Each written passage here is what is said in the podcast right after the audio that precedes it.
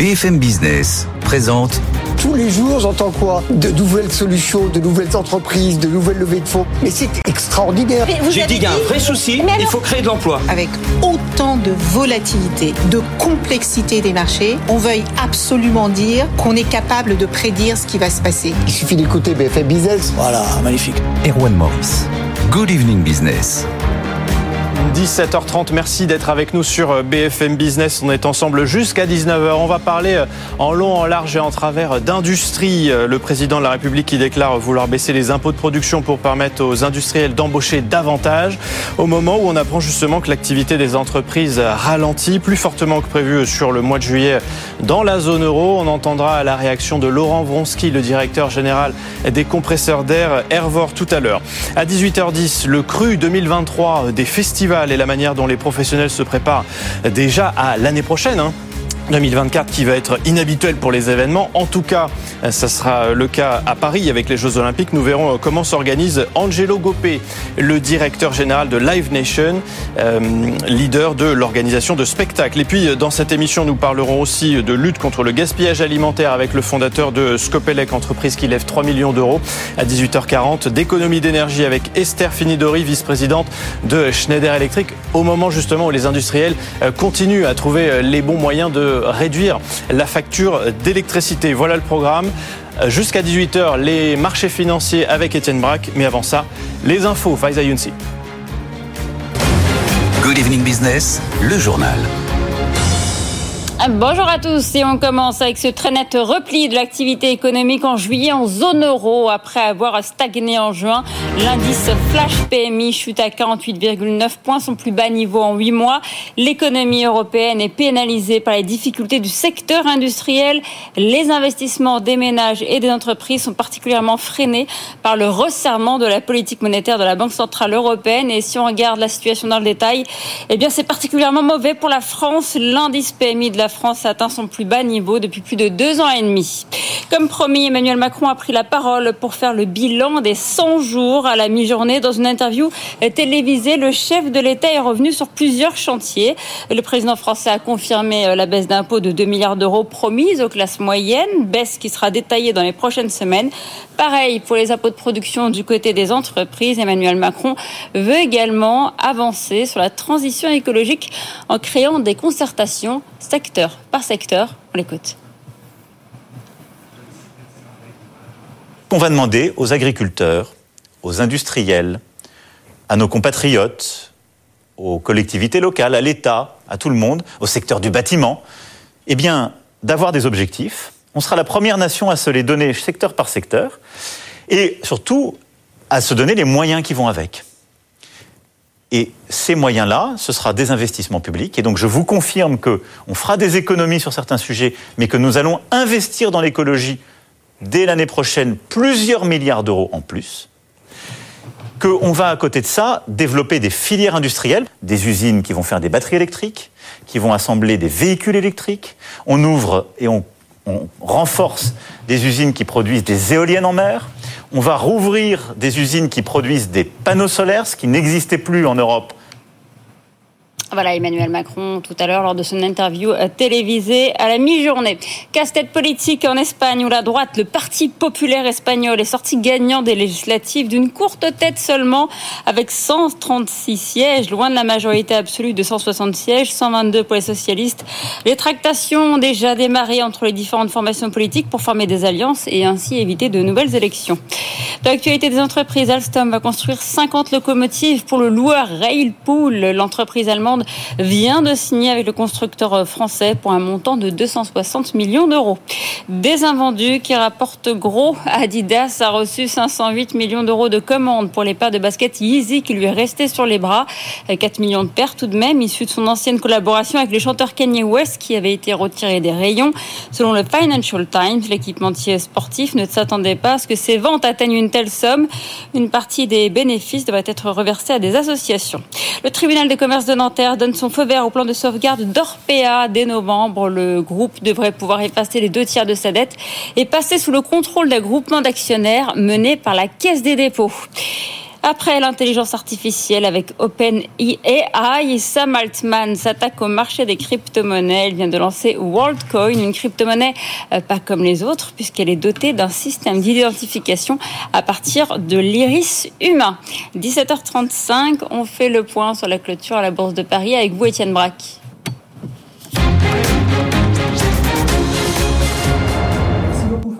On vous retrouve tout à l'heure à 18h30 pour la suite de l'information. Et en effet, on vous accompagne tout au long de cet été. On refait la séance jusqu'à 18h avec nos deux invités dans un instant. Mais tout de suite à 17h35, c'est le fixing à la Bourse de Paris. Et on a un CAC 40 qui clôture stable ce soir, toujours au-delà des 7400 points, 7427 points. Beaucoup d'attentisme avant bien sûr la Fed mercredi soir et puis euh, ensuite euh, la BCE jeudi. Donc vous avez des volumes d'échanges qui sont euh, assez faibles ce soir au fixing. Allez, vous avez même pas 2 milliards d'euros négociés dans, dans le CAC 40. Du côté des valeurs, vous avez le secteur automobile qui est bien orienté avec des hausses de plus d'un pour cent, que ce soit pour Renault mais aussi euh, Stellantis. Et puis euh, à l'inverse, vous avez le secteur du luxe qui sous-performe ce soir à la clôture, Kering moins 1,6%, LVMH moins 1,2%, LVMH qui publiera ses résultats euh, semestriels demain soir. On en parlera bien sûr, mais tout de suite à, 17h36, il est temps de, de voir la séance à, à Wall Street. Et c'est Sabrina Cogliozzi qui va également nous accompagner tout au long de la semaine. Bonsoir Sabrina. Merci d'être avec nous euh, en direct. Quelle est la, tendance chez vous en, ce lundi?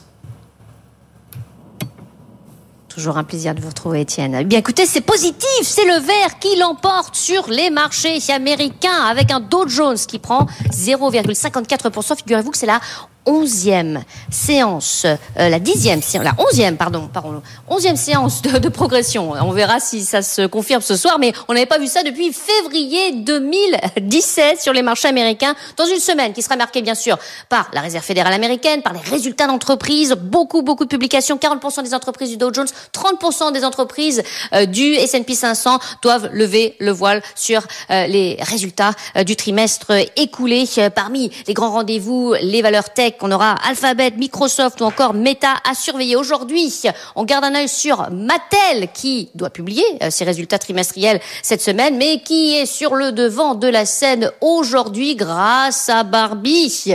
Le film euh, Barbie qui a fait un carton au box-office ce week-end, 155 millions de euh, dollars ici aux États-Unis, meilleur début de l'année pour un film. Et c'est, ça fait l'histoire puisque c'est le plus gros succès pour un, un film euh, produit par une femme, Mattel, qui en profite donc aujourd'hui puisque Stifel indique que le film devrait rapporter à Mattel environ 100 millions de dollars de revenus avec tous les partenariats avec les distributeurs. Mattel qui prend 1,7% ce matin et puis Chevron se dit 5 plus 3%. Chevron qui a publié ses résultats préliminaires, c'est supérieur aux attentes, figurez-vous.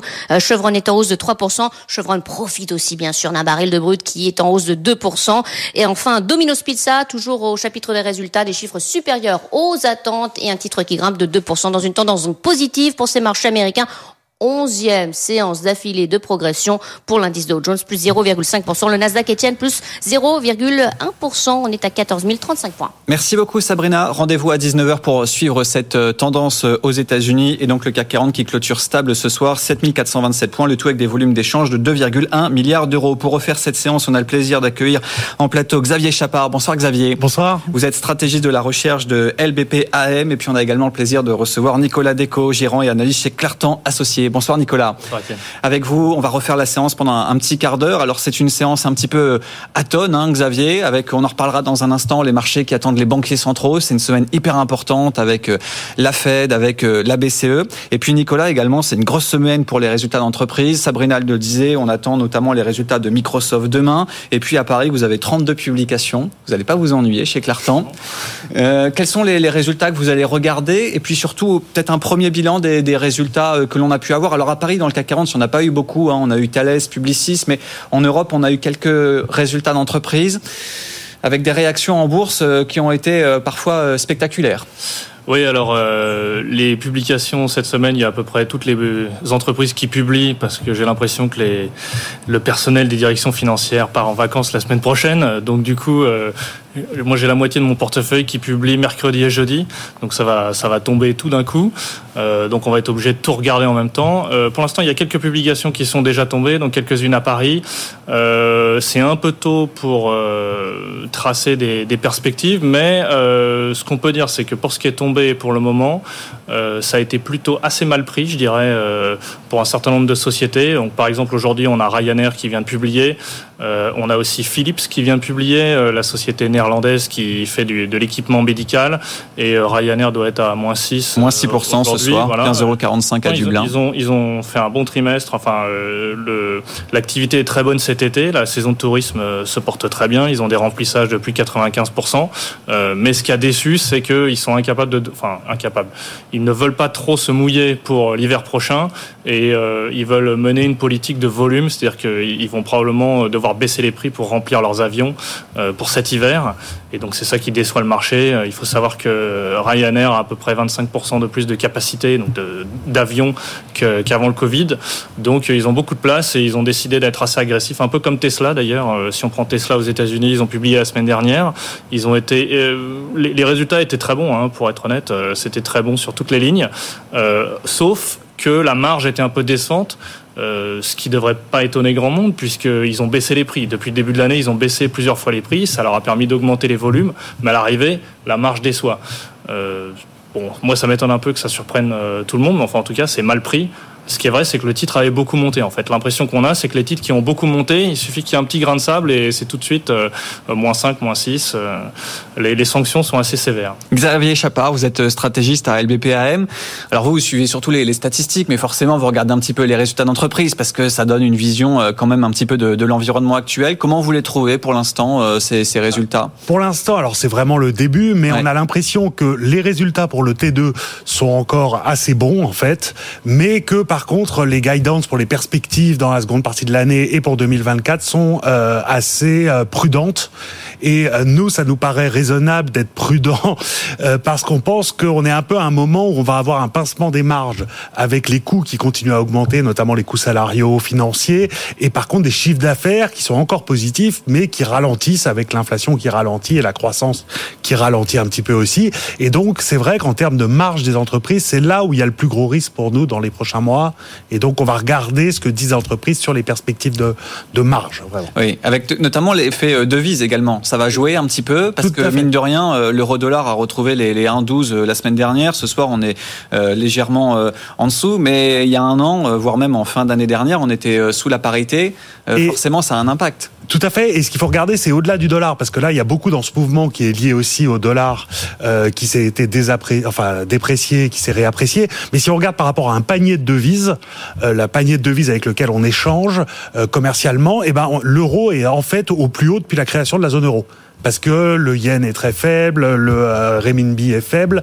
Et donc, oui, vous avez raison, l'appréciation la, de l'euro depuis le début de l'année commence à être significative et peut peser aussi sur les perspectives de profit. Nicolas Déco, par rapport à ce que disait Xavier Chapard sur les marges, euh, quand vous avez échangé dernièrement avec les entreprises, vous sentez qu'on arrivait à un plafond sur les marges ou euh, il y a encore du, chemin à faire? Parce que les entreprises, elles ont pas mal raboté depuis euh, le Covid. Certaines ont passé des, des, hausses de prix spectaculaires, mais on parlait de Ryanair. C'est vrai que certaines entreprises vont maintenant être dans une, pas dans une impasse, mais dans une phase un peu plus compliquée. Oui, alors euh, les marges, je trouve que les entreprises arrivent assez bien à défendre leurs marges. Là où elles ont plus de difficultés, c'est sur les ventes, euh, je trouve, et qui tôt ou tard finit par avoir un impact sur les marges, puisqu'il y a un effet volume. C'est-à-dire que plus vous avez d'effet de volume quand vous utilisez vos usines, euh, vous, avez, des coûts fixes qui sont amortis, donc ça améliore vos marges. Et, et ce que ce qu'on voit, je trouve, pour le moment, sur les quelques entreprises qui ont publié, c'est des déceptions marginales. C'est pas des grosses déceptions, mais c'est euh, sur la croissance organique, c'est-à-dire sur les, les, volumes. Les volumes, je trouve, sont déjà décevants au, au second trimestre, et ça, c'est peut-être un signe que les, les, augmentations de prix qu'on a vues en fait depuis euh, un an euh, commencent à, à essouffler le, le consommateur. Et ça, ça sera à suivre cette semaine donc avec ces 32 publications euh, dans le CAC 40. Et puis on se verra bien sûr euh, demain soir la publication de LVMH. Alors il y a les résultats d'entreprise, puis également les, les, banquiers centraux, euh, Xavier Chapard, mercredi soir communiqué, puis ensuite conférence de presse de, de, Jérôme Powell. Et puis ensuite jeudi, ça sera la BCE. Alors c'est un petit peu deux salles, deux ambiances, hein, comme toujours, parce qu'on peut pas vraiment comparer ces, ces, deux zones géographiques que sont les États-Unis et l'Europe. Mais qu'attendez-vous de, de ces deux réunions, sachant que le consensus pour l'instant, c'est quasiment sûr, il y aura une hausse de taux que ce soit pour la BCE et pour la Fed. Oui, c'est vrai que euh, c'est quasiment sûr euh, en fait qu'il y ait des hausses de 25 points de base de, de taux des deux côtés de l'Atlantique cette semaine. Et donc, euh, enfin tous les banquiers centraux qui ont parlé depuis les meetings de, euh, de juillet, de juin, ont, euh, ont dit qu'ils étaient pour une hausse de 25 points de base. La grosse question, c'est pour après en fait. Et donc, qu'est-ce que vont dire les banquiers centraux cette semaine sur les perspectives? Nous, notre scénario, c'est que ça soit la dernière hausse de taux et pour la BCE et pour la Fed dans ce cycle. Mais par contre, on pense pas qu'elles vont le dire. C'est-à-dire qu'elles vont continuer à dire on est prêt à remonter plus s'il faut et surtout on maintiendra les taux élevés au moins pendant plusieurs trimestres avant de voir vraiment l'impact total que ça aura.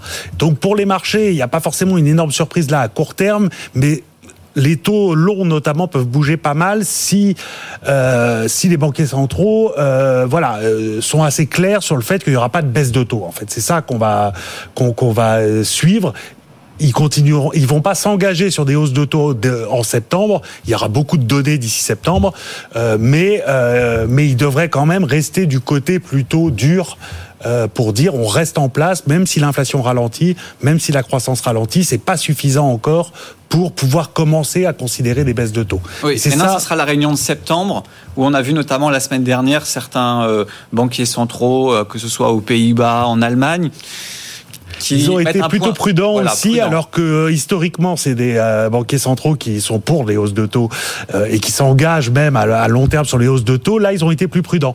Et, et forcément, les chiffres de PMI qu'on a eu ce matin, les indicateurs macro en zone euro qui sont un peu moins bons, ça les pousse aussi à être prudents et à attendre d'avoir plus de données d'ici septembre pour prendre des décisions, sachant que et pour la Fed et pour la BCE, la révision des scénarios c'est en septembre. C'est pas cette semaine. Ils avaient révisé les scénarios en juin, ce qui les avait poussés à être beaucoup plus agressifs, euh, ce qui avait choqué les marchés en juin quand ils étaient beaucoup plus agressifs. Là cette semaine, ils restent sur les scénarios de juin en fait. Donc c'est pour ça qu'il y a moins de surprises à attendre pour ce meeting mais c'est vraiment le discours et le moindre indication sur les perspectives euh, qu'on va regarder de très près. Nicolas Déco, c'est un numéro d'équilibriste. Hein. Euh, c'est vrai qu'il ne faut pas en dire trop et en même temps, euh, s'ils en disent pas assez, le marché sera déçu parce qu'il a quand même pricé pas mal de choses là ces, dernières semaines. Oui, alors, que, je suis assez d'accord que le marché a complètement mis dans les prix une hausse de 25 points de base des deux côtés de l'Atlantique. Euh, maintenant, si on regarde aux États-Unis, bon, c'est souvent le, plus facile à lire. Quand, on regarde ce qui est dans les prix pour le reste de l'année l'année prochaine. Euh, il y a une stabilité des taux courts euh, jusqu'à la fin de l'année et une baisse euh, de, de 1% environ sur toute l'année 2024. et ça, moi, ça me paraît pas absurde. Enfin, je j'ai pas de raison aujourd'hui, euh, vu la faiblesse des indicateurs, enfin les, les beaucoup d'indicateurs macro. Euh, bon, les indicateurs macro en Europe, euh, mais même aux États-Unis, sont faibles ou un peu plus faibles que prévu. Donc, je vois pas ce qui pourrait les rendre plus agressifs que ce qu'ils sont aujourd'hui. Et avec la baisse de l'inflation, elle a déjà baissé assez significativement aux États-Unis puisqu'elle était plus que de 3% en juin. Euh, on va probablement être entre 2 et 3% sur l'inflation euh, américaine entre maintenant et la fin de l'année. L'inflation européenne est un peu supérieure, mais elle est sur une tendance euh, à la baisse. Il n'y a, pas, vraiment de raison qu'ils soient particulièrement agressifs, mais d'un autre côté, ils vont garder leurs options ouvertes, donc je pense qu'ils vont rien dire. Et ça sera à nous de deviner, comme d'habitude, ce qu'ils vont faire plus tard. Mais, je, je, vois pas très bien ce qui pourrait surprendre le marché aujourd'hui, en fait. Et dans ce contexte, comment vous arbitrez aujourd'hui? C'est pas évident, avec ce contexte monétaire et puis en plus ces, ces publications d'entreprise. Est-ce que là, en ce 24 juillet, on est décidé à, à changer un petit peu l'allocation ou on se dit on verra à la rentrée euh, Pour l'instant, on, on bouge pas les positions? Bon, pour l'instant, on bouge pas trop les positions. Enfin, en tout cas, on bouge les. Nous, on est des, on fait du stock picking, donc on bouge les, les, les positions pour faire du stock picking euh, sur certains cas spécifiques, certaines entreprises spécifiques, euh, mais pas euh, pas sur de la macro. Et, donc plutôt de l'attentisme? Oui, oui. Xavier Chapard. Euh, alors nous, on est un peu plus prudent à l'approche du mois d'août parce que euh, alors il y a une question de saisonnalité, il y aura moins de liquidité en août, donc c'est toujours dangereux. Et on trouve que le marché est maintenant un petit peu complaisant, euh, notamment en fait euh, tous les, les investisseurs institutionnels étaient plutôt défensifs depuis le début de l'année, et tous ceux qui n'ont pas participé à la progression des marchés actions sur la première partie de l'année ont commencé à re-rentrer en fait. Et donc quand on regarde le positionnement des investisseurs institutionnels, ils sont revenus longs sur les actifs risqués pour la première fois depuis la correction euh, des marchés l'année dernière. Et donc à un moment où vous avez euh, un des signes de ralentissement macro, cet été, on trouve que voilà, le, les risques sont un peu plus élevés euh, à l'approche du mois d'août, euh, que ce que ça pouvait être plus tôt dans l'année, quand le consensus était plus défensif. Donc il y avait moins de risques de correction sur des, des, surprises. Donc ça vous amène à aller plus sur des valeurs défensives ou des, en termes de, de position, même sur l'obligataire, à prendre moins de risques? Euh, tout à fait. Donc sur l'obligataire, on est plutôt neutre en pensant que les taux euh, devraient rester globalement stables, euh, enfin un peu dans un range. Et sur sur les actifs risqués, on préfère le crédit et le crédit investment grade, par exemple, aux, aux actions en ce moment qui, qui nous paraissent un peu chères de façon générale. Nicolas Déco, en, en termes d'allocation euh, sectorielle, comment aujourd'hui vous, vous, arbitrez votre, votre portefeuille chez, chez Clarton Associés? Euh, Nous, ce qu'on aurait tendance à faire, c'est c'est alléger les, les secteurs et les sociétés qui ont très très bien marché depuis euh, le début de l'année, je dirais même euh, le creux euh, à peu près il y a un an. Euh, je pense par exemple au luxe, enfin aux sociétés de croissance. Euh, bah, Ryanair, ce serait un bon exemple aussi. Hein. Euh, C'est-à-dire que Ryanair, il y a beaucoup de bonnes nouvelles dans le cours. Et à l'inverse, on irait sur des sociétés et des secteurs sur lesquels, euh, pour lesquels le marché est très pessimiste. Alors un bon exemple, c'est Kingspan. Kingspan, c'est une société irlandaise qui fait des, pa- des panneaux d'isolation pour les bâtiments. Euh, et donc tout ce qui est bâtiment, le, le marché a été très très négatif sur le bâtiment et la construction, l'activité de construction en général, parce que avec la hausse des taux, euh, il y a une baisse des prix de l'immobilier, donc une baisse des prix de la, euh, enfin donc une baisse de l'activité de construction. Et euh, Kingspan a fait un avertissement positif euh, il y a deux ou trois semaines et euh, plus 15%. Euh, ça, ça en dit long pour nous sur le positionnement du marché. C'est-à-dire voilà, voilà un titre sur lequel euh, les investisseurs euh, n'étaient pas euh, n'étaient pas investis. Et du coup, dès qu'il y a une bonne nouvelle, boum, ça, le- on, on enlève le couvercle et ça saute. Euh, c'est ce genre de c'est ce genre de secteur sur lesquels La santé également, peut-être? Non, la, san- la santé, c'est la un santé. peu tôt c'est- pas un peu tôt, mais la santé, c'est pas très réactif. C'est vraiment fait pour. euh, c'est pas. C'est un secteur très défensif. euh, et je pense pas que c'est un secteur qui a été déserté par les investisseurs. Il a- les, les investisseurs en Europe, euh, dès qu'ils ont besoin de se cacher, et vu que depuis un an, euh, beaucoup de gens se sont cachés, beaucoup de gens se sont réfugiés dans la santé. Donc on en a parce que ça reste. Il y a un certain nombre de sociétés qui sont des bonnes sociétés, mais mais c'est pas là que on va aller euh, on, on va aller faire de la performance. Euh, je pense. Merci beaucoup en tout cas, messieurs, de nous avoir accompagnés ce soir. Nicolas Déco, donc gérant et analyste chez Clartan Associés. Et on était également avec Xavier Chapard, stratégiste de la stratégie de LBP AM. Merci à tous les deux d'avoir refait cette séance. Séance euh, donc euh, un petit peu atone ce soir pour le CAC 40, moins 0,07%, 7427 points, le tout donc avec de faibles volumes d'échanges, avant donc de nombreuses publications d'entreprises et les réunions des banquiers centraux. Dans un instant, vous allez retrouver Good Evening Business, la suite. On vous accompagne tout au long de cette soirée avec Erwan Maurice et ses invités, puis bien sûr le journal de 18h. Et on refait la séance comme tous les soirs cet été à partir de 17h30. À demain, très bonne soirée. BFM Business présente Tous les jours, j'entends quoi De nouvelles solutions, de nouvelles entreprises, de nouvelles levées de fonds. Mais c'est extraordinaire. J'ai dit qu'il y a un vrai souci, il faut créer de l'emploi. Avec autant de volatilité, de complexité des marchés, on veuille absolument dire qu'on est capable de prédire ce qui va se passer. Il suffit d'écouter BFM Business. Voilà, magnifique. Erwan Maurice. Good Evening Business. Et bienvenue si vous nous rejoignez sur BFM Business. On est ensemble pendant une heure avec dans l'actualité l'activité des entreprises qui se dégrade fortement ce mois-ci en zone euro, Euh, plus que ce qui était anticipé hein, selon l'indice PMI de l'agence S&P Global. La France ne fait pas exception. On appellera dans un quart d'heure Laurent Vronsky le directeur général des compresseurs d'air Airvor pour lui demander euh, ce qu'il en pense. Nous parlerons aussi des festivals. 2023 a été euh, une très bonne année. Maintenant, il faut déjà se préparer à l'année prochaine, surtout à Paris avec les Jeux Olympiques qui vont euh, perturber le calendrier des événements culturels. Nous verrons comment ça s'organise avec Angelo Gopé, le directeur général de Live Nation, leader de l'organisation de spectacles. Voilà le programme. Merci d'être avec nous. Tout de suite, le journal. Good Evening Business, le journal. Et elle a une, l'activité des entreprises qui se dégrade donc fortement ce mois-ci en zone euro. Le ralentissement est plus marqué que prévu selon l'indice PMI de l'agence Standard Poor's Global publié euh, ce mardi. Et la France ne fait pas exception. Bien au contraire, Hélène Cornel, le secteur privé connaît son plus fort repli depuis plus de deux ans. C'est un net avertissement pour la croissance française. L'indice PMI qui mesure l'activité est au plus bas depuis novembre 2020. Il s'établit à 46,6 en juillet après 47,2 en juin avec une baisse simultanée de la demande en services et surtout en produits manufacturés. Résultat d'une inflation qui se tasse mais qui reste à un niveau élevé et du resserrement de la politique monétaire de la BCE qui durcit les conditions d'emprunt. Conséquence en cascade, les ménages se serrent la ceinture, la consommation flanche et l'industrie marque le pas. Si la détérioration de la conjoncture concerne toute la zone euro, elle est plus marquée en France et devrait se poursuivre dans les prochains mois selon les analystes. Un vrai essoufflement dans un contexte morose malgré ses voyants en rouge.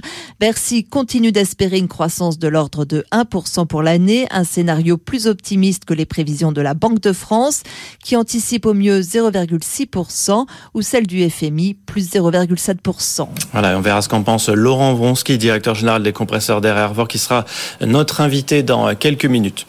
Emmanuel Macron est en Nouvelle-Calédonie. C'est de là depuis Nouméa que le président de la République a donné une interview bilan des 100 jours après le remaniement. L'occasion pour le chef de l'État de s'exprimer sur les baisses d'impôts promises d'ici à la fin du quinquennat et notamment les impôts de production. Je confirme euh, en effet cette décision. Elle est travaillée par le, le gouvernement, en particulier le ministre des Finances. Elle sera inscrite dans euh, la loi pluriannuelle de finances publiques qui donnera euh, justement l'évolution des impôts et des dépenses et des déficits donc euh, jusqu'à la fin du quinquennat. Et donc c'est euh, dans les prochaines semaines, en finalisant les concertations, que le gouvernement aura à justement donner le détail et les éléments de calendrier de cette décision. La même chose pour aussi les impôts de production pour permettre aux entreprises, en particulier les plus industrielles, de faire davantage et d'embaucher davantage. Voilà, et dans le même temps, Bercy compte bien faire des économies en 2024. Euh, le gouvernement a identifié 2,5 milliards d'euros qui pourraient revenir dans les caisses de l'État. Des actions sont présentées euh, dans le prochain budget euh, au mois de septembre. Les principaux axes de cette feuille de route avec Charlotte Guerre. Premier renseignement, le gouvernement a identifié un excédent potentiel de 2,5 milliards d'euros dans divers opérateurs de l'État, comme Météo France ou Pôle emploi. 2,5 milliards d'euros qui pourraient donc être mobilisés. Autre piste pour réaliser des économies, Bercy réfléchit à lever les tarifs réduits sur les impôts des achats énergétiques accordés à certains secteurs comme le BTP, l'agriculture et le transport de marchandises. Des tarifs réduits qui progressivement devraient s'aligner sur celui du gasoil. Autre point, le ministère de l'économie suggère de supprimer le taux intermédiaire de TVA de 10% sur les travaux de rénovation thermique.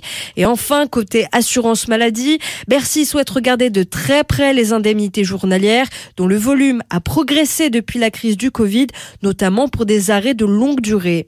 Une base de travaux que le gouvernement a remis aux parlementaires ce lundi avec pour objectif des mesures concrètes intégrées au prochain budget de l'État déposé fin septembre. 18h05 sur BFM Business et la semaine que nous entamons aujourd'hui est cruciale pour les banques centrales. De nouvelles réunions de politique monétaire sont prévues mercredi pour la Fed et jeudi, ça sera la BCE. Francfort devrait sans surprise relever une nouvelle fois ses taux directeurs. Aux États-Unis, Jérôme Powell va reprendre les hausses après une très courte pause. Écoutez Christopher Dembick, directeur de la recherche macro chez Saxo Bank. Faut être objectif. C'est pas en un mois qu'on a des données qui vont changer complètement le panorama économique. La Fed le sait bien. Ça reflète surtout une hésitation du côté de la Fed. Euh, Aujourd'hui, on sait qu'on aura cette hausse de taux qui est inscrite du côté de la BCE. Là, c'est la même chose. L'enjeu, c'est de savoir est-ce qu'on va au-delà, est-ce qu'on a la marge de manœuvre pour aller au-delà? Côté États-Unis, je pense que le constat est beaucoup plus limpide. Il y a un vrai processus de désinflation. C'est très rapide, c'est extrêmement accentué. On commence même à le voir au niveau des salaires. Donc, la Fed pourrait tout à fait se, se satisfaire d'une seule hausse et avoir une pause. Et d'ailleurs, c'est à peu près ce que le marché avec une pause jusqu'en mars prochain. Voilà, Christopher Dembick était euh, l'invité de la matinale de BFM Business. Et puis cette semaine, elle va aussi être largement marquée euh, par toute une série de résultats semestriels. Et l'un des premiers à ouvrir le bal, c'est Plastic Omnium. Et l'équipementier automobile a annoncé ce matin un bond de 35% de ses ventes au premier semestre pour atteindre presque 6 milliards d'euros. Justine Vasson, l'équipementier, a notamment surperformé en Chine, hein, avec un chiffre d'affaires en hausse de 17% sur un an. Euh, dans le carnet de commandes de Plastic Omnium, la Chine gagne clairement du terrain l'Europe. Oui, absolument, Erwan. Hein. En tant qu'Européen, on peut être triste, mais en tant qu'industriel, on se doit d'être pragmatique, explique Laurent Favre, le patron de Plastic Omnium. Hein. L'équipementier travaille de plus en plus avec les nouveaux acteurs de l'automobile, les constructeurs chinois, bien sûr, on en parle beaucoup, mais aussi évidemment Tesla. L'année dernière, dans le top 10 des clients de Plastic Omnium, on ne trouvait aucun de ces nouveaux acteurs. Fin 2023, à la fin de cette année, Tesla devrait y faire son entrée. BYD, MG, ou encore Gili ne devrait pas non plus euh, trop tarder, peut-être plutôt en 2025, nous dit-on. Pour euh, Plastic Omnium, il faut apprendre eh bien, à travailler différemment. Hein. Une berline européenne peut avoir jusqu'à 50 pare-chocs différents par modèle quand pour une Tesla, il n'y en a qu'un. C'est plus facile pour nous en termes de développement, c'est plus facile de gérer les stocks aussi, explique-t-on chez Plastic Omnium, mais cela implique de travailler beaucoup plus vite il y a des avantages et des inconvénients, conclut euh, l'équipementier automobile, qui ne voit qu'une solution pour que les constructeurs européens tirent leur épingle du jeu, ne se fassent pas marcher dessus euh, par Tesla, par les constructeurs chinois. Cette solution, Erwan, c'est qu'ils baissent leur prix. Merci Justine. Et puis on vous parle aussi des fusions-acquisitions aujourd'hui. Elle a tendance être au repli en 2023, à l'exception d'un secteur, celui de l'industrie pharmaceutique. C'est ce que rapporte le cabinet PwC. On fait le point avec Hélène Cornet. 174 milliards de dollars, c'est le montant total des fusions-acquisitions dans la santé depuis le 1er janvier. 14% des opérations, tout secteur confondu, au plus haut depuis deux ans. Et on n'en est qu'à mi-parcours. Les entreprises pharmaceutiques sont assises sur un trésor de guerre accumulé durant la pandémie. Elles sont à la recherche de la moindre biotech qui pourrait compléter leur portefeuille. La plupart ont même une équipe dédiée qui ne fait que ça, scruter toutes les opportunités au niveau mondial. La palme cette année du rachat le plus cher revient à Pfizer, 43 milliards de dollars pour s'emparer de la biotech Seagen, spécialisée dans les traitements contre le cancer. La plupart des big pharma n'ont pas vraiment le choix, selon le cabinet PwC, faute d'innover en interne. Elles sont contraintes d'aller chercher de l'expertise ailleurs, notamment dans les domaines prometteurs de l'immunologie et de l'oncologie. L'autre grande raison, c'est ce qu'on appelle la falaise des brevets. De nombreux médicaments parmi les plus vendus au monde vont en effet perdre leur brevet d'ici 2030. Et puis aujourd'hui aussi, la justice donne son feu vert au plan de sauvegarde d'Orpea. Le groupe devrait pouvoir, à partir de novembre, effacer une partie de sa dette et passer sous le contrôle d'un groupement d'actionnaires mené par la Caisse des dépôts. L'objectif, hein, euh, je vous le rappelle, est de réduire la dette nette d'Orpea de 60%. 18h09, on poursuit avec les premiers indicateurs de la saison touristique. Malgré le ralentissement économique, les Français n'avaient pas l'intention de sacrifier leurs vacances, avec même un budget en hausse de 200 euros par foyer à 2450 euros pour cet été. Mais devant l'augmentation des prix, les professionnels enregistrent un léger retard pour juillet-août avec une baisse de 3 à 5 des nuitées. Écoutez le commentaire de Didier Arino, directeur général du cabinet ProTourisme. Il était notre invité ce matin.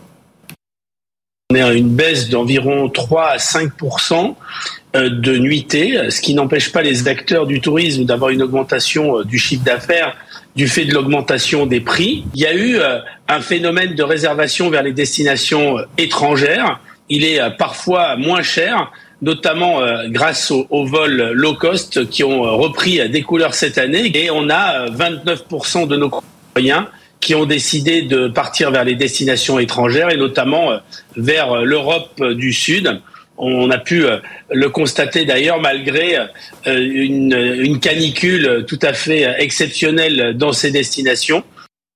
Et puis à Rhodes, en Grèce, des milliers de touristes sont toujours en cours d'évacuation. La plupart des tours opérateurs, dont TUI, ont renoncé pour le moment à y envoyer de nouveaux clients. 18h10, tout de suite, un point sur les marchés.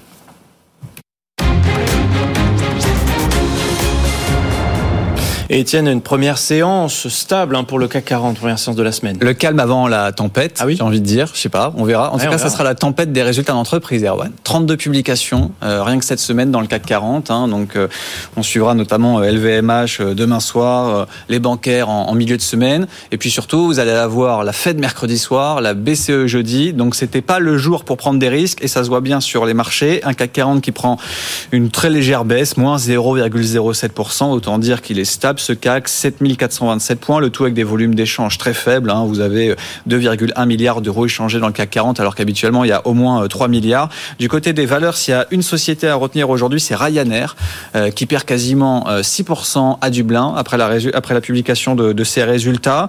Euh, le secteur aérien qui a beaucoup monté ses prix. Et là, ils sont en train de voir que la demande s'essouffle un petit peu pour euh, la deuxième partie de, de l'année. Donc, ils disent très clairement, on va peut-être devoir baisser un petit peu les prix. pas trop de prévisions pour la fin de l'année. Le marché n'apprécie pas, surtout que le secteur aérien a très bien rebondi depuis le début de l'année. Donc, vous avez ce titre qui trébuche ce soir. Et puis enfin, le secteur du luxe qui sous-performe un petit peu. Pas mal d'inquiétudes par rapport à, à, la Chine. On verra ce que dit demain soir LVMH. En attendant, moins 1,2% pour la valeur à 857. Kering est l'une des plus fortes baisses avec un titre qui perd 1,6%. Et puis enfin, les cours du pétrole qui repartent très clairement de l'avant avec une hausse de plus de 2% pour le Brent à 83 dollars. Et donc le CAC 40 qui clôture stable 7427 points. Merci Étienne. Vous avez fait des, des, concerts ou des festivals cette année? Euh, Oui, quelques concerts, oui. Ah, c'était bien? Ouais, super. Bon, vous faites partie de ces nombreux Français, Étienne, qui ont plébiscité ces événements depuis le début de l'année. On en parle tout de suite avec notre invité. Good Evening Business, l'invité. Bonjour Angelo Gopé. Bonjour. Merci de nous faire le plaisir de venir sur le plateau de BFM Business au, cœur de cet été. Bon, une année qui a été très dynamique pour vous. Hein. Je rappelle que vous êtes le directeur général de Live Nation France, leader de l'organisation et de la promotion de spectacles. Vous signez donc une très belle saison 2023, même si l'année n'est pas encore terminée. Euh, on tire là résolument un bilan très positif. Hein. Toute façon, on était tombé tellement bas euh, pendant le Covid qu'on ne peut être que plus haut. Euh, je pense qu'on est dans la continuité de l'année 2022, qui a été une belle année de, de reprise, mais qui était une année de reprise euh, incluant des reports 2020-2021 et des concerts 2022.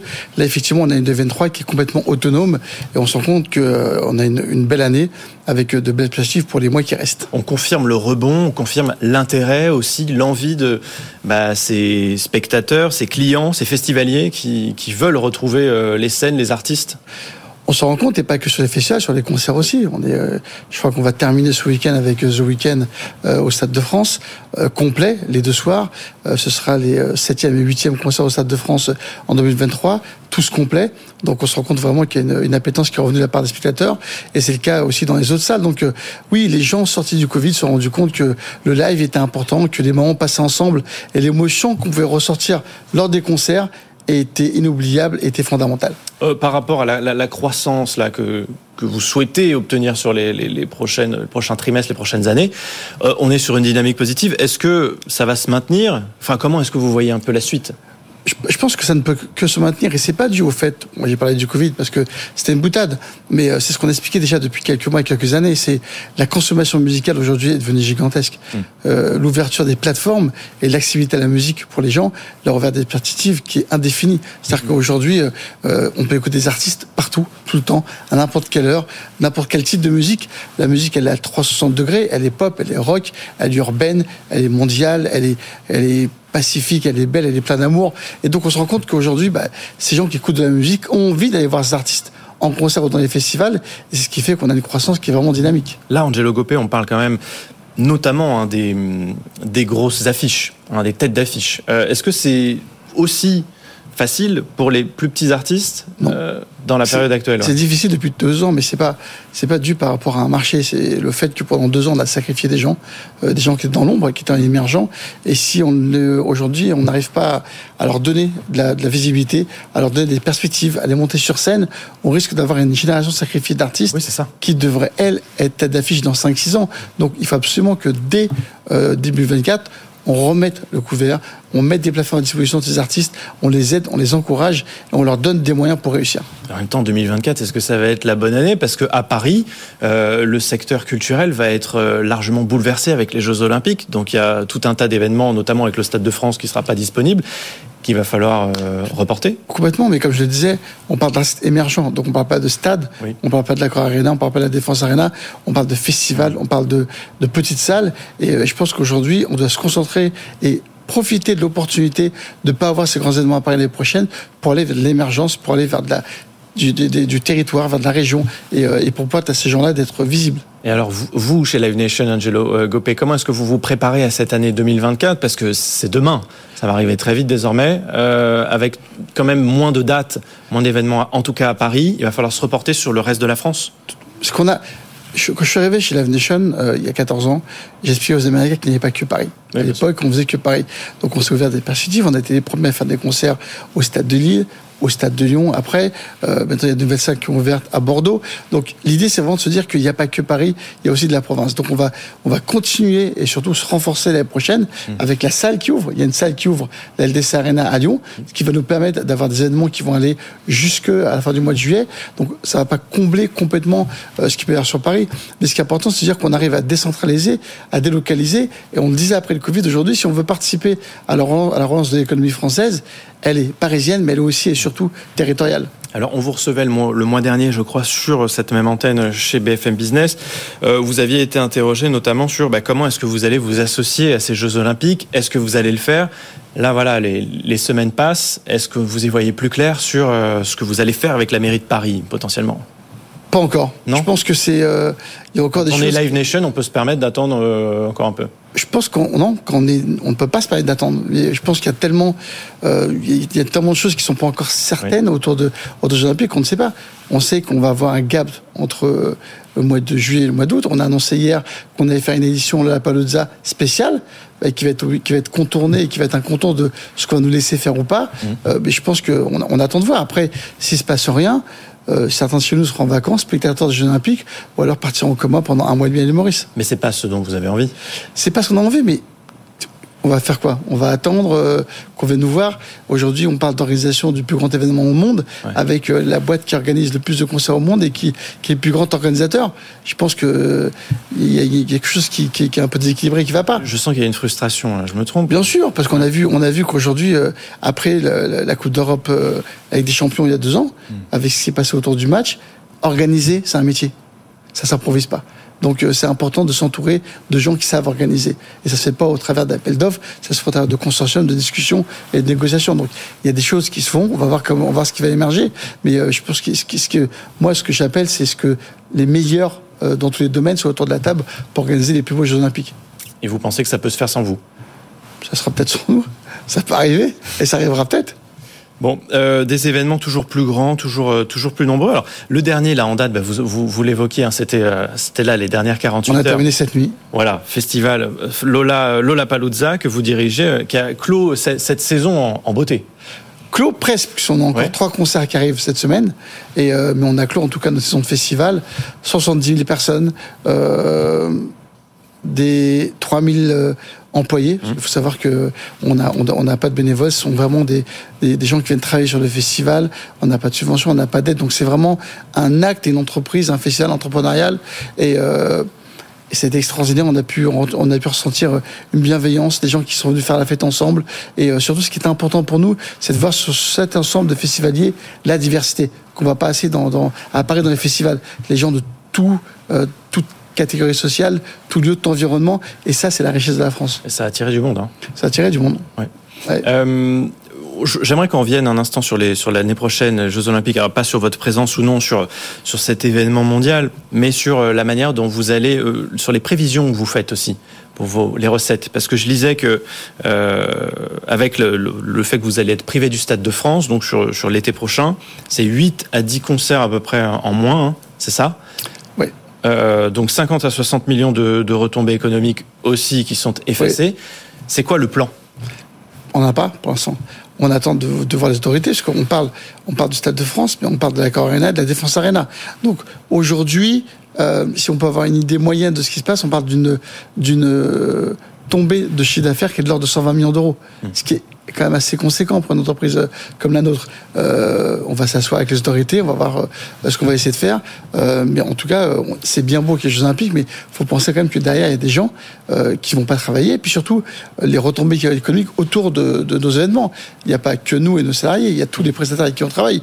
Certains auront la chance de travailler sur les Jeux Olympiques parce qu'on est dans le monde de l'événementiel, d'autres pas.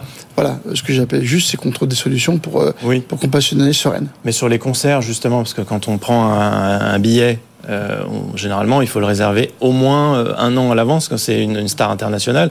Là, vous nous dites, on ne sait pas, c'est-à-dire qu'on est quand même dans une situation très particulière, inhabituelle. Inhabituel qu'on a commencé à anticiper. Pour preuve, on a annoncé deux concerts de Coldplay à Lyon qui vont partir en vente cette semaine. Peut-être qu'on en fera trois, peut-être qu'on en fera quatre. C'est plein, déjà On part en vente demain. Ah oui, demain. Mais bon, Coldplay, il y a, il y a pas mal de chances que ce soit plein. Mais c'est ce qu'on essaie de faire. On essaie de délocaliser, on essaie d'aller dans les stades euh, en province. Mais, Hmm. encore une fois, nous sommes obligés de nous arrêter le 15 juillet parce que tous les stades de France sont réquisitionnés pour les Jeux Olympiques, pour les euh, matchs de football. C'est quand même les régions là qui doivent se frotter les mains. Angelo Gopé, c'est une occasion un, un peu en or pour pour les pour les stades, pour les les salles de concert aussi euh, dans le je dirais le reste de la France. C'est pas le reste de la France.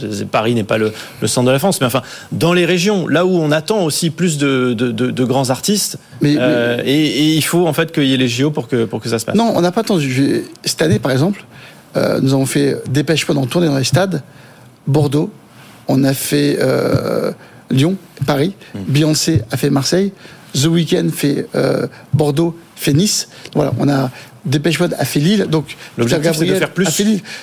Moi, si je pourrais arriver à faire plus de concerts, je ferai plus de concerts. Mais Moi, les je- artistes, eux, ça vient pas des artistes en fait. Les artistes sont complètement ok. oui, ils sont d'accord. Il faut juste qu'on ait la possibilité d'avoir accès au stade. Mhm. On a deux problématiques. On a la première qui sont que la- le championnat de football termine tard.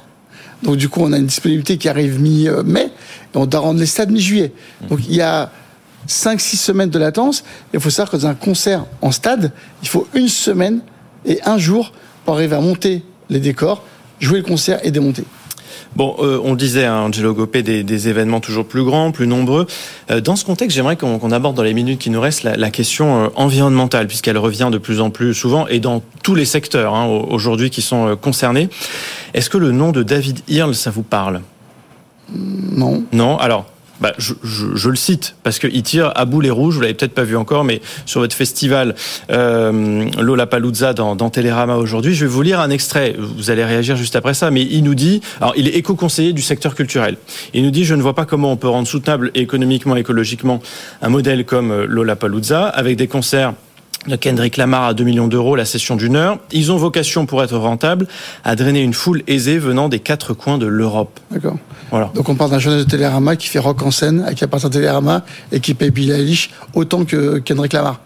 Donc c'est à un moment donné, c'est du c'est du, c'est du journaliste partisan. Donc il vaut mieux pas qu'on en parle parce qu'aujourd'hui euh, c'est pas c'est tous les festivals qui ont des avions, tout le monde vient en avion, tout le monde vient, tout le monde paye cher les les cachets. Et il y a eu des débats euh, les trois dernières semaines. Donc il n'y a pas qu'un festival.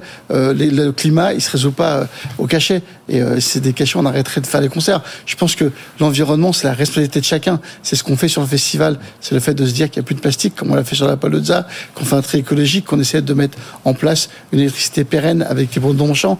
Je pense que ça c'est intéressant et de faire des choses qui sont territoriales. On a fait des chefs avec de la cuisine qui était euh, régionale, avec des producteurs qui étaient locaux. Ça c'est intéressant. Le reste, ça c'est partisan, surtout venant de la part de, de, de quelqu'un qui bosse pour un magazine qui appartient euh, au Après, producteur il est, de il est interviewé par Télérama. Oui, mais bon, je pense que si, c'est partisan parce que si, pourquoi il prend en exemple un festival alors qu'à Paris il y a la même chose? Non, mais dans la question, on lui citait trois festivals. Il y avait Will of Green, je sais plus quel était l'autre. Il disait bon bah Will of Green, ils font beaucoup d'efforts. Alors je sais plus quels Ouais. sont les. Mais on fait tous des efforts.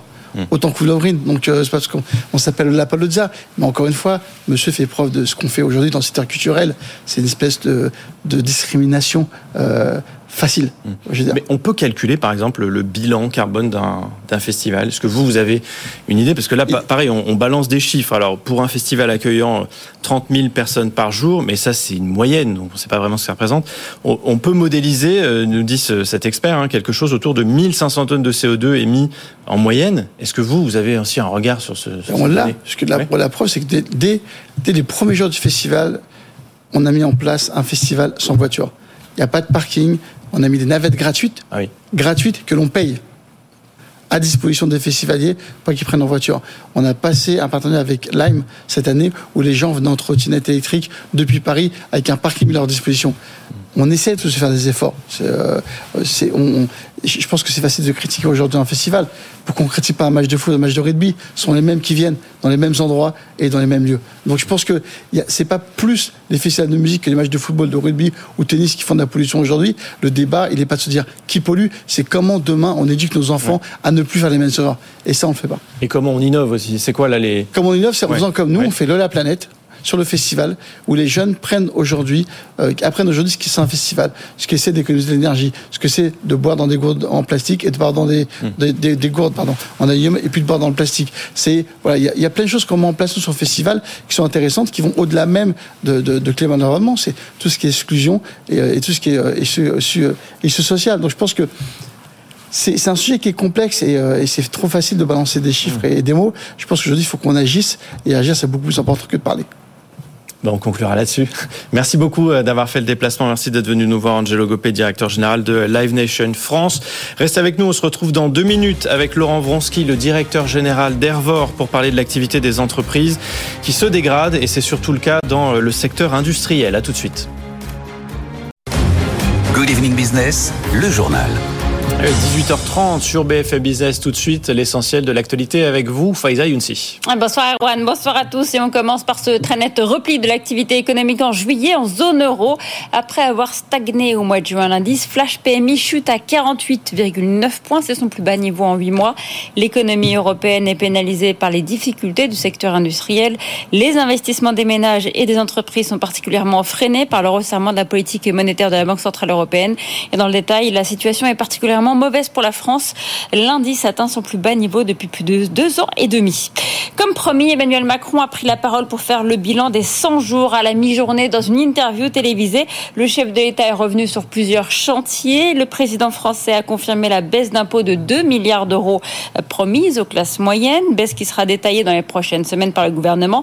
Pareil pour les impôts de production du côté des entreprises. Emmanuel Macron veut également avancer sur la transition écologique en créant des concertations secteur par secteur. On l'écoute. On va demander aux agriculteurs, aux industriels, à nos compatriotes, aux collectivités locales, à l'État, à tout le monde, au secteur du bâtiment, eh d'avoir des objectifs. On sera la première nation à se les donner secteur par secteur et surtout à se donner les moyens qui vont avec. Et ces moyens-là, ce sera des investissements publics. Et donc, je vous confirme que on fera des économies sur certains sujets, mais que nous allons investir dans l'écologie dès l'année prochaine plusieurs milliards d'euros en plus. Qu'on va, à côté de ça, développer des filières industrielles, des usines qui vont faire des batteries électriques, qui vont assembler des véhicules électriques. On ouvre et on, on renforce des usines qui produisent des éoliennes en mer.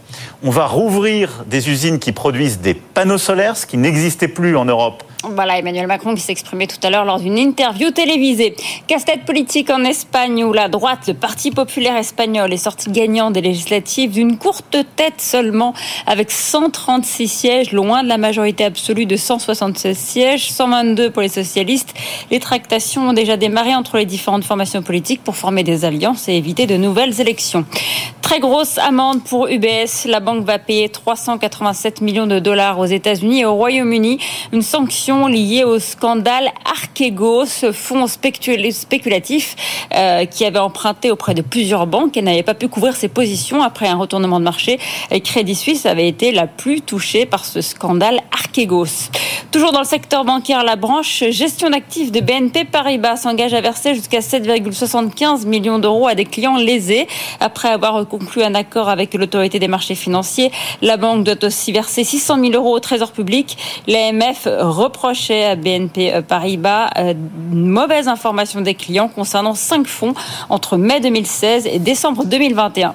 Des invendus qui rapportent gros. Adidas a reçu 508 millions d'euros de commandes pour les paires de baskets Yeezy qui lui restaient sur les bras. 4 euh, millions de paires issues de son ancienne collaboration avec le chanteur Kanye West. Elles avaient été retirées des rayons. Selon le Financial Times, l'équipementier sportif ne s'attendait pas à ce que les ventes atteignent une telle somme.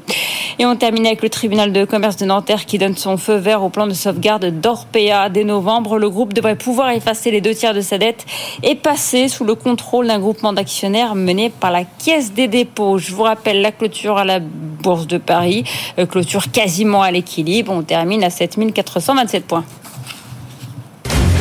Good Evening Business, l'invité. Et l'activité des entreprises qui se dégrade donc fortement ce mois-ci en zone euro. Le ralentissement est plus marqué que prévu selon l'indicateur PMI manufacturé de l'agence S&P Global publié ce matin. Le secteur privé connaît son plus fort repli depuis plus de deux ans. Laurent Vronsky est en ligne avec nous. Bonjour Laurent. Vous êtes euh, directeur général des compresseurs d'air Airvor. C'est un ralentissement qui vous inquiète? Écoutez, non, parce que euh, il ne faut pas oublier que l'indice PMI donc est une moyenne euh, sur tout l'espace européen dans lequel vous avez de très très fortes euh, disparités. par exemple, le secteur industriel allemand ne marche pas très fort. Moi, je peux vous dire que pour l'instant en France, moi, je suis, je sais pas lire l'avenir tous les sous-traitants avec lesquels euh, nous travaillons aujourd'hui ont plutôt un bon carnet de commandes et un bon niveau de charge. Nous-mêmes, nous avons un bon carnet de commandes et nous avons un bon niveau de charge. Donc, euh, je ne suis pas inquiet plus que ça, surtout que depuis maintenant, euh, on va dire que depuis mars 2020, donc date date de démarrage du Covid, il devient de plus en plus difficile de, de prévenir, de prédire l'avenir. Euh, je, je, rappelle qu'il y a six mois, tout le monde s'attendait au pire. Finalement, euh, l'année 2023 se passe plutôt bien. Donc pour l'instant, euh, je, je, ne nourris pas d'inquiétude particulière. Bon, J'entends ce que vous dites, hein, Laurent Vronsky, et puis vous êtes aux premières loges après tout, donc vous êtes un, Ça, sûr. un témoignage quand même très intéressant pour nous. Malgré tout, S&P Global nous dit que la production des usines a chuté à son rythme le plus rapide depuis le début de la pandémie. Vous, vous ne le ressentez pas? Non, pas pour l'instant. Mais encore une fois, c'est une moyenne. On parle de l'espace européen. Donc vous avez d'une part euh, des, pays euh, qui fonctionnent mieux que d'autres, et puis vous avez des secteurs qui euh, fonctionnent mieux que d'autres. Allez demander aux sous-traitants industriels qui travaillent pour l'aéronautique en France s'ils sont inquiets pour pour les mois et les années à venir. Je ne crois pas. Euh, pour l'instant, pour nous, euh, l'année se présente plutôt bien, ainsi que pour euh, que pour nos sous-traitants. Mais comme vous le savez, les choses peuvent changer très vite, très fort, mais aussi bien à la baisse qu'à la hausse. Je le rappelle, tout le monde s'attendait à une année 2023 catastrophique, avec les conséquences du ralentissement suite au rattrapage post-Covid, avec la guerre en Ukraine, avec toute une série de choses, l'inflation, les pénuries, finalement, eh bien, ça se passe plutôt bien. Bon, ce qui va se passer dans deux mois, je ne ah. risquerai pas un pronostic. bon, mais on va quand même passer un été euh, plutôt plutôt cool, alors à vous entendre, hein, Laurent Vansky. Euh, Laurent, vous avez peut-être aussi écouté Emmanuel Macron à la mi-journée, le président de la République, qui est revenu euh, sur les baisses d'impôts promises d'ici à la fin du quinquennat. il, est, il a également dit un mot sur les impôts de production, et ça, ça va vous intéresser, j'en suis sûr. Et réécoutez le président de la République, je vous fais réagir juste après. Je confirme en effet cette décision. Elle est travaillée par le le gouvernement, en particulier le ministre des Finances. Elle sera inscrite dans euh, la loi pluriannuelle de finances publiques, qui donnera euh, justement l'évolution des impôts et des dépenses et des déficits donc euh, jusqu'à la fin du quinquennat. Et donc c'est dans les prochaines semaines, en finalisant les concertations, que le gouvernement aura à justement donner le détail et les éléments de calendrier de cette décision. La même chose pour aussi les impôts de production pour permettre aux entreprises, en particulier les plus industrielles, de faire davantage et d'embaucher davantage. Bon, il parle de vous, là, hein, Emmanuel Macron, Laurent ah, C'est clair, c'est clair. Bon, qu'est-ce que, comment vous regardez ça? C'est nécessaire? Bah, Là, embaucher, vous avez besoin en ce moment, ça, ça, vous aidera? Ce qu'il faut savoir, c'est que euh, nous avons à financer euh, une, une, transition euh, énergétique qui va coûter très cher, qui ne va rapporter quasiment rien aux intéressés, euh, nous avons également besoin de, de, financer toute une série de, de hausses de coûts, sachant que l'impôt de production est sans doute l'un des impôts les, les, plus imbéciles au panthéon des impôts imbéciles. Pourquoi? Parce que toutes les entreprises le payent, qu'elles soient bénéficiaires ou déficitaires. Et deuxièmement, plus elles créent de la valeur ajoutée, donc plus elles créent de la richesse, plus elles payent, elles payent cet impôt. C'est un impôt qui est fortement décrié, pas seulement depuis six mois, mais depuis des décennies. Donc, je pense que le gouvernement euh, s'est attaqué à un totem. Il faut saluer euh, cet effort. J'espère qu'il tiendra promesse. Euh, et que nous n'allons pas voir ressurgir les fantômes du passé, à savoir l'instabilité fiscale. Bon, pour vous terminer, avez la partie ouais. financière, Oui. mais vous avez le message qui est rattaché, euh, qui est rattaché à ce que vient de dire le gouvernement, et j'espère qu'il tiendra parole. Bon, Laurent Vransky, c'est quoi l'ingrédient manquant pour euh, satisfaire pleinement l'industriel que vous, que vous êtes? Qu'est-ce qu'il faut pour que ça aille mieux? Euh, Déjà, il faut des commandes. Donc là, euh, là, je pense que le, le président de la République et le gouvernement n'a pas encore inventé la formule, la formule magique euh, pour euh, pour euh, stimuler euh, stimuler l'activité. Il le fait en partie. Maintenant, ce qui est important, c'est que le rôle du gouvernement, c'est de créer l'espace le plus fluide et le plus souple possible pour que nous, industriels, nous puissions répondre aux aléas d'une conjoncture qui est de plus en plus difficile à prévoir. Et ensuite, de ne pas, si vous voulez, euh, perpétrer la tradition française qui est de, de créer un environnement fiscal changeant et incertain. Message reçu. Merci beaucoup, euh, Laurent Vransky, d'avoir été avec nous euh, en cette fin de mois de juillet, directeur général d'Ervor. Good Evening Business. Actu, experts, débat et interview des grands acteurs de l'économie. Et on va continuer à parler d'industrie avec notre prochain invité dans le secteur de l'agroalimentaire, cette fois-ci avec des industriels qui gaspillent encore trop. Bonjour, euh, Tanguy de Cotigny. Bonjour, Arwan. Merci d'être là. Vous êtes cofondateur de euh, Stop. Euh, Stockelp. Stockelp, ouais. Stockelp, S-T-O-K-E-L-P. Vous luttez contre le gaspillage alimentaire, euh, mais bien en amont des magasins, c'est ça? C'est-à-dire que vous, vous allez directement chez les industriels. Vous êtes peut-être encore le, le maillon qui manque aujourd'hui dans, dans cette chaîne. C'est exactement ça. On est un peu dans une zone grise de toute la chaîne de valeur de l'agroalimentaire, où aujourd'hui, on va se concentrer euh, sur les solutions qu'on connaît sur le début de la chaîne avec les agriculteurs ou sur la fin de la chaîne avec les produits finis. Le consommateur. ouais. Le consommateur, exactement. Nous, on vient se placer au milieu, entre guillemets, euh, chez l'industriel, là où il y a de la matière première qui est dormante, qui est possiblement euh, détruite, et euh, là où aujourd'hui il y a besoin d'une vraie solution. Je regardais ces chiffres là qui nous sont fournis par l'ADEME, qui nous dit quand on regarde le- les surstocks chez les industriels agroalimentaires, plus de 20%, euh, enfin c'est c'est 20, 20% du, du gaspillage en France. Donc ça veut dire qu'il y a quand même un truc très important à faire à ce niveau-là, et que c'est là que vous vous entrez. C'est exactement ça. Après, il y a deux choses à différencier. En gros, un industriel va avoir du gaspillage qui est dû à sa production, donc ça va être du coproduit. Et nous, on s'attaque à quelque chose qui est encore valorisable, en tout cas valorisable simplement. C'est sur les surstocks de matières premières. Donc, c'est des stocks qui sont dormants et qui sont inexploités et qui sont détruits parce qu'en fait, l'industriel n'en a plus l'utilité dans son usine. C'est facile de travailler avec les industriels? C'est extrêmement facile. non, c'est pas si facile. C'est même assez complexe qu'en fait, on parle encore plus dans l'agroalimentaire qui a été euh, plombé par quelques scandales euh, sanitaires ces dernières années. Euh, donc, c'est assez complexe d'avoir d'acquérir la confiance chez nos clients, chez les industriels de l'agroalimentaire. Parce que il faut s'assurer que les produits sont qualitatifs, euh, qu'ils sont conformes, que les numéros de l'eau suivent. Il y a tous des enjeux, il y a plein d'enjeux autour de la traçabilité que nous on doit assurer sur la plateforme, ne serait-ce que pour un gage de qualité. Euh, vous avez levé 3 millions d'euros, ça, ça va vous servir à quoi là? Il y a quel- quelques jours, vous avez fait cette levée de fonds? Première levée de fonds euh, pour, pour l'entreprise? C'est la seconde. On a déjà fait une euh, petite levée de fonds l'année dernière de 500 000 euros. Euh, et là, on clôture effectivement une seconde levée de fonds de 3 millions d'euros qui sert grosso modo à deux choses. Euh, la première chose, parce qu'on a tout développé nous-mêmes, que ce soit pour les outils back-office ou les outils en, en front-office. Euh, donc, on a besoin de ressources en tech et en produits. Donc, cette levée de fonds nous sert à financer ça. Et après, ça nous sert aussi à financer l'expansion européenne. On est sur une industrie qui se voit à l'échelle européenne, pas qu'à l'échelle française. Du coup, aujourd'hui, on est principalement en France, mais on a des velléités à s'étendre euh, un peu partout en Europe avec une priorité sur l'Allemagne. Ce que vous faites, vous, pour qu'on comprenne bien, c'est euh, de la technologie hein, en réalité. Vous mettez en lien donc les, les vendeurs avec les acheteurs euh, et vous apportez une solution numérique. Aujourd'hui, on peut plus s'en passer. C'est exactement ça. Ça va un petit peu plus loin aussi parce que cette industrie est un peu old school entre guillemets, euh, mais parce qu'aujourd'hui les industriels ont besoin d'un support un peu humain. Donc on a une solution technologique et derrière on a des ressources qui nous permettent d'avoir une expertise et du conseil pour nos clients. Ouais. L'acheteur, donc celui qui est intéressé par ces, par ces stocks dont le vendeur n'a plus besoin, l'industriel n'a plus besoin. Et c'est pour en faire quoi?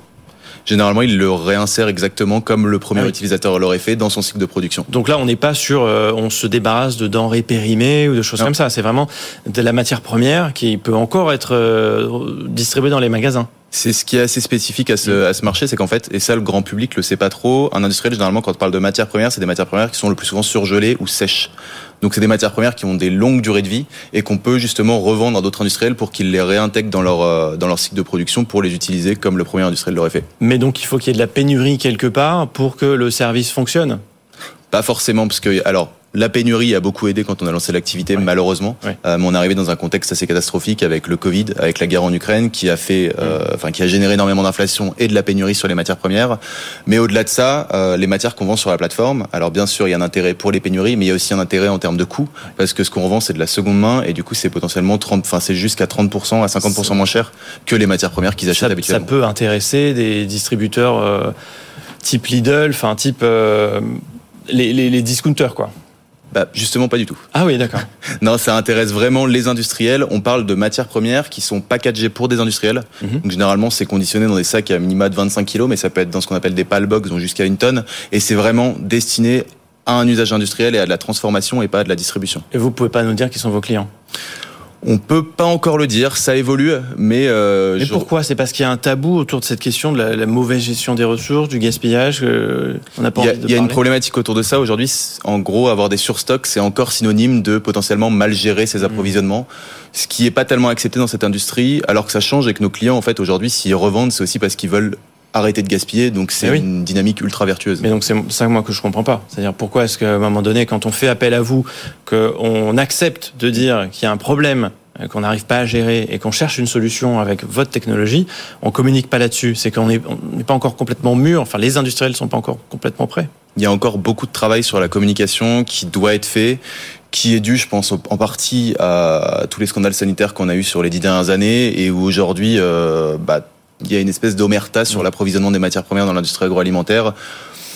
Ça change. On a beaucoup de clients qui commencent à en parler déjà en interne. Euh, ils en parlaient pas déjà avant en interne. Ils commencent à en parler en interne et on commence. Nous, on donne des kits de communication quand on vend des matières sur la plateforme qui permettent de dire qu'on a évité des émissions carbone euh, et qu'en plus on a sauvé des matières premières. Et on a quelques clients qui commencent à jouer le jeu et qui commencent à les publier. Bon, vous, vous apportez cette solution qui est euh, très intéressante pour les industriels et puis pour éviter plus globalement le, ces problèmes de gaspillage. Malgré tout, ça veut dire qu'il y a quand même toujours, si vous existez, ces, ces soucis de gestion chez les industriels.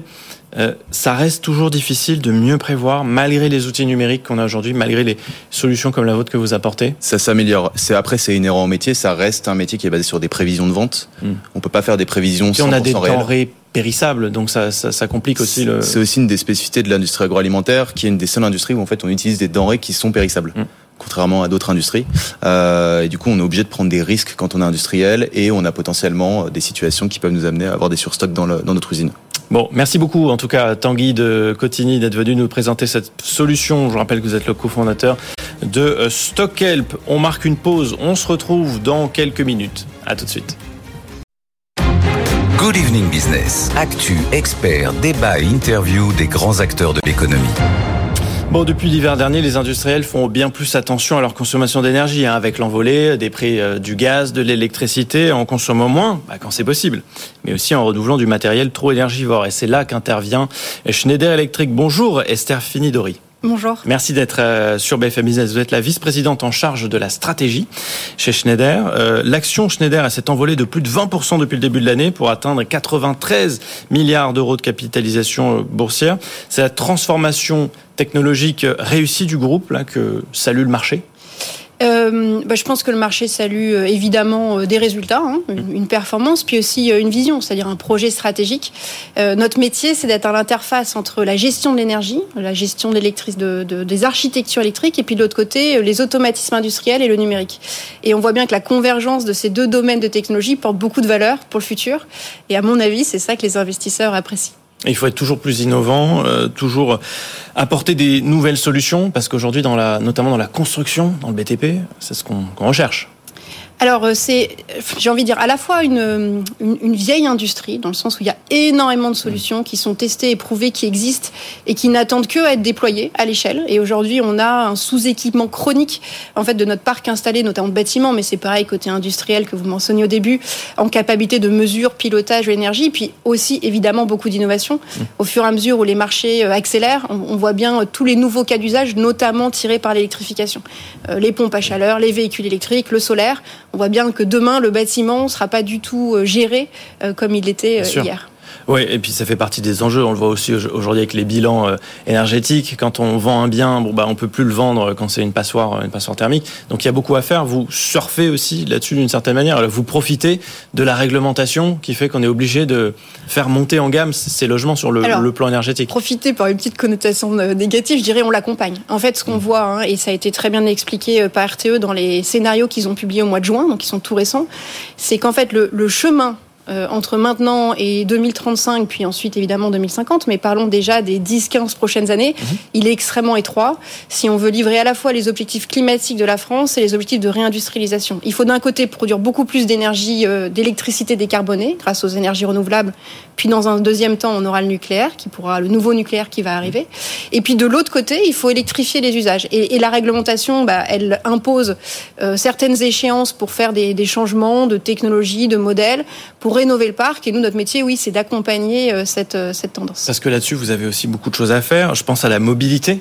Euh, vous êtes présent aussi dans bah, la voiture électrique, c'est demain. Hein. Tout à fait. Bah, nous, on fait toute l'architecture électrique que vous allez trouver jusqu'à la borne de recharge du véhicule. Donc là, vous avez un très bon exemple d'un marché en, forte croissance, hmm. avec de plus en plus des ménages et des entreprises qui s'équipent en, borne de recharge. Et alors, on parlait d'innovation tout à l'heure. c'est un domaine où évidemment les technologies existent. on voit une évolution de marché entre des petites puissances grosse puissance et c'est pas tout à fait les mêmes systèmes de gestion et les architectures électriques. Et puis demain, on aura des chargeurs bidirectionnels. Donc là, on voit bien tout le champ d'innovation qu'on aura à moyen terme. Et là, pour le coup, on est chez les particuliers, hein, parce qu'on s'est rendu compte de ça aujourd'hui. Mettre des stations de recharge euh, dans les parkings, euh, sur les routes, c'est pas forcément ce qui va le mieux marcher. Euh, les habitudes déjà, c'est de recharger son véhicule électrique quand on est chez soi, ce qui ouvre un marché quand même énorme. Oui, alors euh, je dirais c'est l'habitude parce qu'en fait c'est ce dont on a besoin et c'est aussi ce qui sera économique. Évidemment, on a tous besoin de points de charge publics hein, sur la route, dans les autoroutes, euh, mais ces points de charge là, ils ont des très fortes puissances et donc ils coûtent beaucoup plus cher pas juste des questions de, marge, ils vont coûter beaucoup plus cher. Et donc, c'est avec le bon équilibre entre charge à la maison puis charge euh, sur la, sur la route, à l'extérieur, euh, qu'on arrivera au final à proposer au ménage quelque chose de moins cher pour, pour sa mobilité. On parlait du bâtiment, euh, le, secteur du BTP, alors qui est quand même dans une période compliquée avec l'augmentation des taux, avec des, des, ventes qui sont beaucoup moins nombreuses. Bon, parfois on parle même d'un secteur totalement à l'arrêt. Comment vous voyez ça, vous? Parce que vous comptez aussi euh, votre croissance, elle, euh, elle est aussi tirée par cette industrie. Tout à fait. Alors, euh, le secteur du bâtiment et de la construction souffre, ça c'est indéniable. Après, à l'arrêt, c'est quand même exagéré. Hein. Moi, j'ai des chiffres voilà, de marché qui donnent des baisses de mmh. quelques pourcents, mais à l'arrêt, c'est très, c'est quand même très fort. Il y a clairement un rééquilibrage qui est en train de se faire en faveur de la rénovation. Et donc évidemment, bah, les acteurs du marché se positionnent dessus. Euh, et puis je pense là, euh, on est à un moment euh, de switch où il y avait un, un, carnet de commandes qui était très plein. Ces carnets de commandes sont très clairement en train de s'amenuiser. Et ce secteur-là a besoin de visibilité. Et c'est là où, si on reprend le point de la réglementation, en fait, elle est très positive parce que en instaurant des échéanciers clairs et en donnant de la visibilité, on va réussir à alimenter toute cette filière en visibilité et donc monter en compétences, planification, travaux pour arriver à, switcher aussi un peu sur euh, les types d'opérations qu'ils peuvent réaliser. Et puis sur les marchés, parce que là on parle, on parle de chez nous, en fait, on parle de notre quotidien. Mais il y a l'Asie, où vous êtes aussi très présent. Euh, là, c'est un marché très dynamique très très dynamique. Alors on, peut peut-être, je sais pas, parfois avoir une préconception qu'on est en avance sur la transition euh, en, Europe et puis en France. Euh, Aujourd'hui, euh, il y a une accélération incroyable du solaire dans tous les pays d'Asie, par exemple. C'est pareil sur les technologies de pilotage, hein, une, une, modernisation des réseaux électriques qui est tout à fait impressionnante. Donc en fait, il y a des marchés dynamiques. Après, leurs sous-jacents vont être un petit peu un petit peu différents. Merci beaucoup Esther Finidori d'être venue euh, sur BFM Business, vice-présidente de Schneider Electric. Tout de suite, vous retrouvez les meilleurs moments de la nuit de l'intelligence artificielle.